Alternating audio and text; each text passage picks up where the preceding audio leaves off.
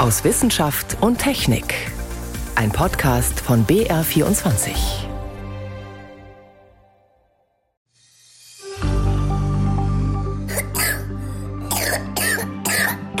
So wirklich gut klingt das nicht. Viele Kinder erwischt gerade das RS-Virus. Äußert sich wie eine normale Erkältung, kann aber gerade bei kleinen Kindern schnell gefährlich werden. Wie kann man diese Welle bekämpfen? Mehr dazu später. Außerdem schauen wir, wie die Mimik unsere Gefühle beeinflusst. Und am Ende gibt's die Highlights am Sternenhimmel im Dezember. Aber zuerst, ein neues Alzheimer-Medikament hat diese Woche Aufsehen erregt, vielen Menschen Hoffnung gemacht. Aber wie berechtigt sind die? Weil so ganz unumstritten ist das Medikament nicht. Das sind unsere Themen heute. Stefan Geier ist am Mikrofon. Alzheimer ist eine hässliche Krankheit. Was passiert da?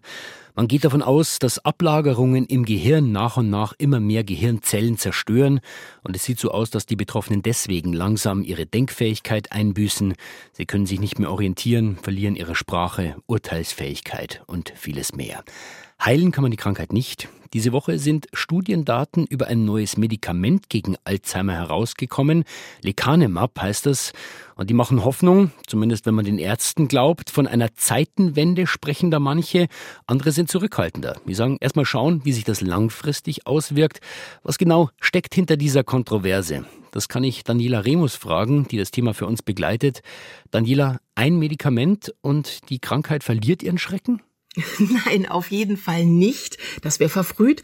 Aber was tatsächlich gelungen ist, durch die Gabe dieses Medikaments Lecanemab über einen Zeitraum von 18 Monaten, nicht nur diese Eiweißablagerungen, die ja typisch sein sollen für Alzheimer, im Gehirn zu reduzieren, sondern auch den Abbau der kognitiven Leistungen zu verlangsamen. Teilgenommen an dieser Studie haben knapp 2000 Probanden. Die eine Hälfte erhielt das Medikament Lecanemab, die andere ein Placebo, also ein unwirksames Schein Medikament. Und bei denen, die das Medikament erhalten haben, hat sich dann bei einer Kontrolluntersuchung nach 18 Monaten die kognitive Leistung um 27 Prozent weniger stark verschlechtert als in dieser Placebo-Gruppe. Also nur noch mal, um das genau zu verstehen. Also bei der Gruppe, die das Medikament bekommen hat, ist die Krankheit auch fortgeschritten, aber nicht ganz so schnell. Ja, Genau, die hat sich ungefähr um ein Drittel verlangsamt, aber auf einen Zeitraum betrachtet von 18 Monaten im Vergleich zu denen, bei denen gar nichts passiert ist. Ja. Gut, also diese Ablagerungen äh, konnte man sozusagen bremsen, aber was heißt das konkret für den Alltag der Patienten? Also wie genau hat sich das ausgewirkt? Ja, da hüllt sich die Studie bzw. die Studienautorinnen und Autoren wirklich in Schweigen. Die sagen, ja, es hat sich ein bisschen verbessert und die konnten auch im Alltag ein bisschen besser klarkommen. Aber was man wissen muss, ist, dieses Medikament wird nur eingesetzt oder ist jetzt getestet worden und hat da seine Wirksamkeit gewiesen bei Menschen, die in einem extrem frühen Stadium der Alzheimer-Demenz sich befinden. Das heißt, da hat man solche Phänomene wie, dass man manchmal Namen vergisst, dass man so Wortfindungsstörungen hat oder Konzentrationsstörungen. Also das sind minimale Einbußen, die man häufig selbst erst gar nicht wirklich realisiert und die auch gleichzeitig auf andere Sachverhalte zurückgeführt werden könnten. Also insofern ist nicht klar, was die Probanden tatsächlich dann von diesem Effekt, der messbar war, was sie davon tatsächlich im Alltag gespürt haben. Also auf jeden Fall keine ja. Heilung, trotzdem die Krankheit ist verlangsamt worden, ist die gute Nachricht. Wo ist der Haken?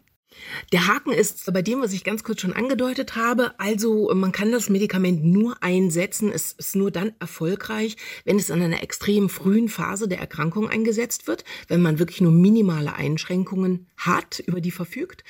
Geheilt werden kann die Alzheimer-Demenz damit nicht, wirklich nur eine Verzögerung.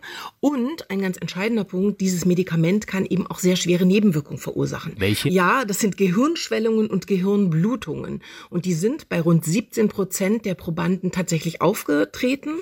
Und es wird auch von zwei Todesfällen berichtet, die jetzt allerdings genau untersucht werden müssen, inwiefern sie tatsächlich im Zusammenhang mit der Einnahme von Lecanemab stehen. Aber es gibt auf jeden Fall noch einige Unsicherheiten Unsicherheiten sind die, Daniela, vielleicht auch der Grund, warum wir im Nachgang zu dieser Veröffentlichung ganz unterschiedliche Stimmen hören. Von Zeitenwende ist da die Rede, von Durchbruch, aber auch bis hin zu mh, hm, vorsichtig sein. Ja, bestimmt auch. Aber man muss vor allen Dingen auch unterscheiden, denke ich, diese Äußerungen beziehen sich auf die Forschung. Also dieses Forschungsergebnis ist sicherlich ein Durchbruch oder eine Zeitenwende, wenn man so möchte, ein Licht am Ende des Horizonts für die Forschung, weil sich gezeigt hat, nach vielen, vielen Jahren, Jahrzehnten des Stillstands, dass tatsächlich ein Medikament, ein bestimmter biochemischer Weg jetzt endlich mal erfolgreich gewesen ist. Für die Patientinnen und Patienten handelt es sich aber meines Erachtens noch nicht um einen Durchbruch, weil es ja kein Medikament ist, um die Alzheimer-Erkrankung, um den Abbau des Gehirns ganz generell zu verlangsamen. Also ich denke, das muss man unterscheiden. Jetzt bekämpft dieser Wirkstoff die Eiweißablagerungen, da tut sich offenbar was. Aber ist das wirklich die einzig richtige Stelle oder gibt es noch andere Ansätze? Das ist ein ganz strittiger Punkt in der Forschung. Jahrelang waren sich eigentlich alle einig, es müssen diese Eiweißablagerungen sein, die sogenannten Amyloid-Plaques.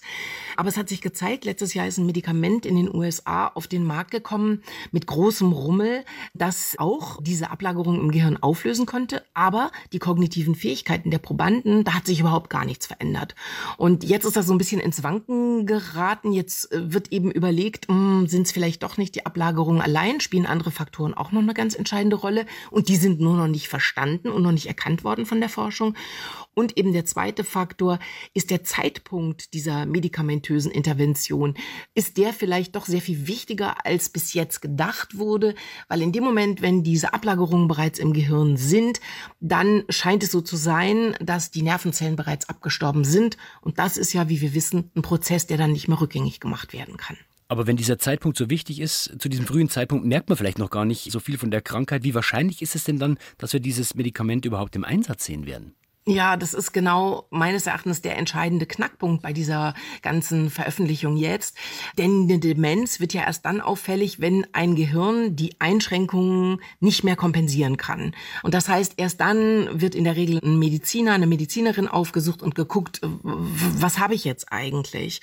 Und äh, wenn man das jetzt mal umdreht, dann würde so ein früher Einsatz eines Medikaments ja erfordern, dass man alle Menschen screent, ab 50 oder ab 60, um diese Frühform von Alzheimer Thema bereits identifizieren zu können und dann eben auch behandeln zu können. Und das sehe ich nicht, weder logistisch noch finanziell. Und insofern wäre von einem wirklichen Durchbruch meines Erachtens erst dann zu sprechen, wenn Medikamente in der Lage sind, sehr viel später einzugreifen und dann tatsächlich auch noch etwas zu verändern oder die Krankheit zum Beispiel zu verlangsamen. Also, das neue Medikament gegen Alzheimer zeigt Wirkung, kann in manchen Fällen die Krankheit verlangsamen, aber wir sind weit davon entfernt, das Ganze zu heilen, zeigt aber vielleicht einen richtigen Ansatzpunkt, von dem aus man weiter forschen kann. Vielen Dank für diese Informationen, Daniela Remus. Sehr gerne. Zurzeit hört man viele Kinder husten. Die meisten davon hat das sogenannte RI-Virus erwischt. Das ist nichts Besonderes, bekommt jeder früher oder später. Problematisch wird das aber gerade für die ganz kleinen Kinder oder für Säuglinge. Bei denen kann die Infektion besonders heftig sein, weil sie in den letzten beiden Jahren ja Corona-bedingt gar nicht mit Erkältungsviren in Kontakt gekommen sind.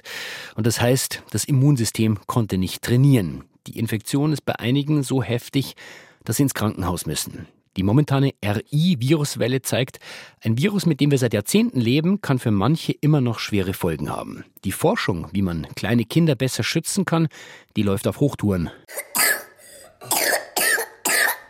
Husten, Fieber, Halsschmerzen, Appetitlosigkeit, keinen Durst. Das alles können Symptome einer Infektion mit dem RS-Virus bei kleinen Kindern sein. Der Erreger mit dem schwierigen Namen respiratorisches Syncytialvirus, kurz RSV, greift die oberen und oft auch die unteren Atemwege von kleinen Kindern an. So richtig schlimm wird es normalerweise nicht. Aber wenn zum Beispiel die Atmung schwer wird und das Kind nicht genug Sauerstoff bekommt, dann muss es manchmal ins Krankenhaus, sagt der Kinderarzt Dr. Martin Wetzke von der Medizinischen Hochschule Hannover. Wir gehen davon aus, dass es ungefähr zwei bis drei Prozent aller Kinder sind, die mit einer RSV-Infektion in der Klinik landen, da dann Sauerstoff brauchen, eine Hilfe brauchen bei der Ernährung und ein Teil dieser Kinder muss am Ende auch intensivmedizinisch behandelt werden. In Ländern mit schlechter medizinischer Versorgung sterben auch viele Kinder daran. Etwa 100.000 jedes Jahr, sagt der Kinderarzt. Und auch bei uns in Deutschland wird über die Atemwegserkrankung seit einigen Jahren immer mehr gesprochen. Eine wirksame Medizin gegen die Infektion selbst gibt es nicht. Die Ärzte können den Kindern nur Sauerstoff geben und schauen, dass sie ausreichend ernährt werden. Eine klassische Impfung, die die Kinder schon vor der Infektion vorbeugend schützen würde, gibt es auch nicht, denn frühe Versuche in den 60er Jahren, einen Impfstoff zu entwickeln, schlugen fehl. Martin Wetzke von der Kinderklinik in Hannover beteiligt sich deshalb an einer europaweiten Studie, die einen Wirkstoff zur Vorbeugung von schweren Erkrankungen mit dem Virus untersucht.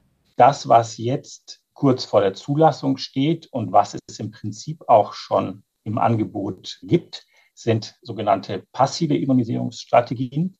Bei diesen Impfstoffen werden Antikörper intramuskulär verabreicht, die dann den Kindern für einen bestimmten Zeitraum einen Schutz geben können. Allerdings schützen solche Antikörper immer nur für kurze Zeit. Der Körper lernt dadurch nicht, das Virus selbst auf Dauer zu bekämpfen. Solche aktiven Impfstoffe konnten bisher noch nicht erfolgreich bis zur Zulassung entwickelt werden. Doch es geht voran, sagt der Immunologe Professor Christian Bogdan vom Uniklinikum Erlangen. Es sind äh, verschiedene Firmen mit Impfstoffen unterwegs. Da gibt es äh, mittlerweile schon Phase 3 Studien und nach meiner Kenntnis sind mindestens zwei Firmen eigentlich sehr weit, sodass vielleicht Ende 2024 mit dem ersten Impfstoff gerechnet werden könnte. Phase 3, das bedeutet, dass die Impfstoffe schon in klinischen Studien an vielen unterschiedlichen Patientinnen und Patienten erprobt werden, um zu bestätigen, dass sie wirklich wirksam und unbedenklich sind. Allerdings bei RSV sind die ganz jungen Säuglinge die gefährdetsten. Wie aber kann man die mit einer Impfung schützen, noch bevor sie sich möglicherweise bei den rotznasigen Geschwistern anstecken oder bei besuchenden Verwandten, die sie freudestrahlend in den Arm nehmen? Man müsste die schwangeren Mütter impfen, sagt Christian Bogdan. Wenn wir eine aktive Immunisierung oder einen Impfstoff hätten, ja, dann wäre es natürlich sinnvoll, Schwangere zu impfen, weil sie dadurch in die Lage versetzt werden würden, auf ihr ungeborenes Kind Antikörper zu übertragen, sodass dann das Neugeborene im Moment durch den sogenannten Nestschutz tatsächlich geschützt ist. Ähnlich funktioniert das zum Beispiel auch bei einer Impfung gegen Keuchhusten. Für RSV-Impfungen nach diesem Konzept gibt es auch schon Kandidaten. Christian Bogdan, der Mitglied der Ständigen Impfkommission STIKO ist, ist jedenfalls gespannt. Ein Impfstoff gegen das Respiratory Syncytial Virus, also RSV, ist ja in höchstem Maße wünschenswert. Und sobald ein solcher Impfstoff zur Verfügung steht und von der Europäischen Arzneimittelbehörde zugelassen ist, wird sich die STIKO nicht nur mit diesem Impfstoff beschäftigen, sondern sich ganz klar dazu natürlich auch äußern. Das hängt natürlich auch unter anderem davon ab, wie sich denn dann die Daten darstellen aus den Phase 3 Studien. Das Wichtigste, um die Kinder zu schützen, ist es, dass Eltern erkennen, wenn ihr Kind an einer schweren Atemwegserkrankung leidet, sagt der Leiter der pädiatrischen Infektiologie, Professor Johannes Hübner. Nämlich wenn sie sehen, dass die Kinder schneller atmen, dass sie angestrengt atmen. Also wenn sie das Gefühl haben, dass ihr Kind sehr schwer atmet, sollte ein Arzt das Kind sehen, dann kann man weitere Untersuchungen machen und dann sollte entschieden werden, ob das zu Hause behandelt werden kann oder ob das Kind in die Klinik muss. Bei den meisten Kindern ist die RSV-Infektion ja zum Glück nur eine lästige Wintererkältung, wie andere auch. Ich kann nicht mehr husten. Oh je, dann schnell schauen, dass man das Ding wieder los wird. Jenny von Sperber über die Bemühungen, Kinder vor dem RI-Virus zu schützen. Sie hören BR24 am Sonntag aus Wissenschaft und Technik, heute mit Stefan Geier. Wenn es draußen kalt ist, wenn es früh dunkel und morgens spät hell wird, da kann die Stimmung schon mal ziemlich mies werden. Was kann man tun? Glaubt man den Redewendungen unserer Sprache, ist es ganz leicht. Kopf hoch oder halt die Ohren steif. Das klingt so ein bisschen nach einer Mischung zwischen Motivationstraining und naiven Psychoratgeber. Man muss nur das richtige Gesicht aufsetzen und schon hält sich die Stimmung auf. An den Redewendungen sieht man aber, diese Tipps gibt's schon sehr lange. Genauso zum Beispiel Mundwinkel hoch oder man soll sich im Spiegel anlächeln und schon wäre das Leben leichter. Aber leider ist es eben nicht so einfach, berichtet Susi Weichselbaumer. Es ist ein Klassiker der Hörfunkregie. Der junge Held im Hörspiel nach Shakespeare soll sagen, zum ersten Mal allein mit der jungen Heldin im abendlichen Zauberwald, ein Rasen dient als Kissen für uns zwei. Stopp, anders. Weil Lysander und Hermia gehen im Sommernachtstraum nicht profan zum Campen. Somit die Standardanweisung an den Sprecher, sag's mit einem Lächeln. Ein Rasen dient als Kissen für uns zwei.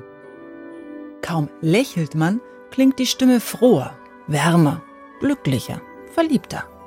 Wenn wir bestimmte Muskelreaktionen machen, die gehen ja einher, wie Mimik, das Lächeln, mit Reaktionen. Meint Miriam Kunz. Sie ist Professorin für medizinische Psychologie an der Universität Augsburg. Und diese muskuläre Veränderung führt eben auch zu Veränderungen im Rachenraum, wo eben die Stimme drin ist. Die wird dann eben kongruent zu der Mimik verändert.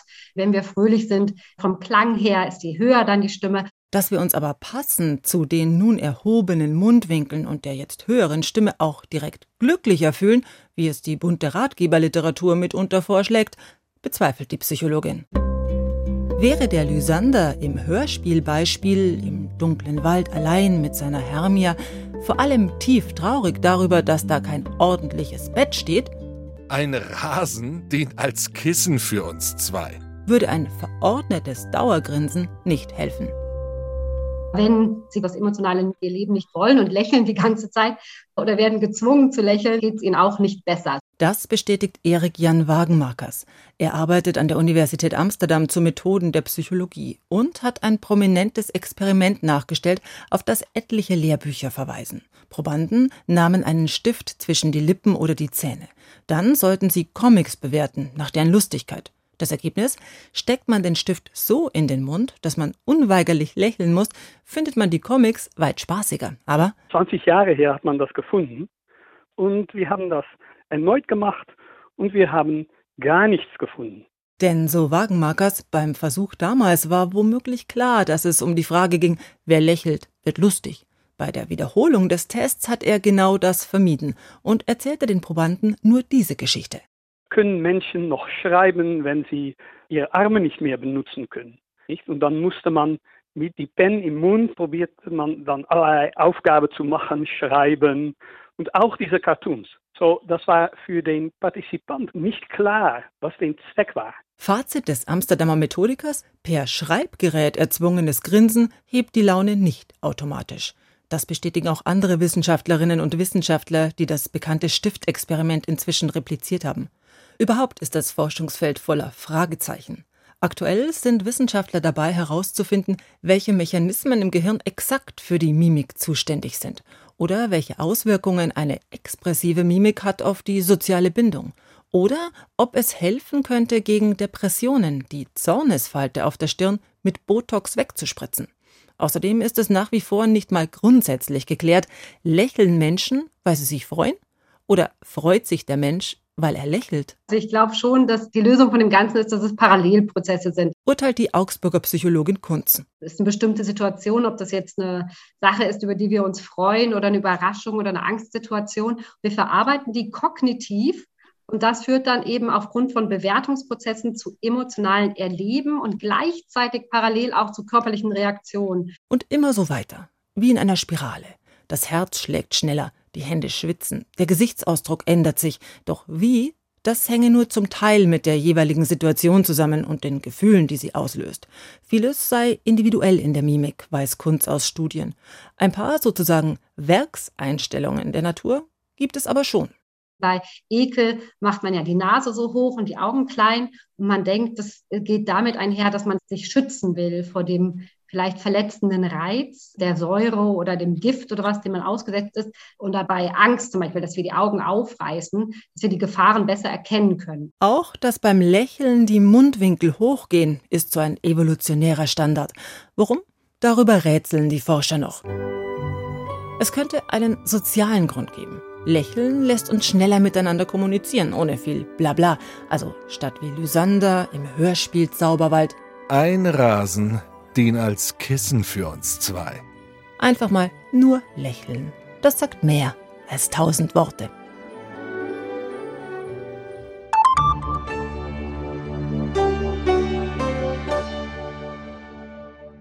Also, wir haben gehört, sich selber im Spiegel einfach nur anzugrinsen, das reicht noch nicht, um die Stimmung aufzuhellen, jetzt gerade im kalten Dezember mit wenig Licht über den Tag. Aber es gibt eine andere Möglichkeit das Beste aus der Dunkelheit machen. Heißt, abends rausgehen, die Kälte spüren und nach oben schauen, in den Sternenhimmel. Da gibt es immer die ein oder andere Besonderheit, die einen nicht nur staunen, sondern manchmal auch träumen lässt. Was man da oben im Dezember alles entdecken kann, erzählt Franziska Konitzer. Einerseits mögen sie ein bisschen lästig sein, diese längsten Nächte des Jahres im Dezember. Täglich fast zwölf Stunden stockfinstere Nacht und dazu noch düstere Dämmerstunden. Andererseits viel Gelegenheit, in aller Ruhe den Nachthimmel zu bewundern. Und der hat unter anderem gleich zwei Sternschnuppenschwärme im Angebot. Zwar werden die Geminiden am 14. Dezember vom Mond gestört, der ist zu nah und leuchtet zu hell. Dafür sind die Ursiden ungestört zu sehen – am 22. Dezember. Und? Die Dezembernächte mögen zwar dunkel sein, aber dafür leuchten die Wintersternbilder umso heller. Der mit Abstand hellste Stern am ganzen Firmament, Sirius, funkelt im typischen Wintersternbild großer Hund. Er taucht spät abends tief im Südosten auf und wandert die Nacht über nach Südwesten. Es gibt noch ein paar andere helle Lichter in diesem Monat, die Planeten in unserem Sonnensystem. Tatsächlich könnten Sie im Dezember das planetarische Sammelalbum voll bekommen, denn jeder einzelne von ihnen ist prinzipiell sichtbar.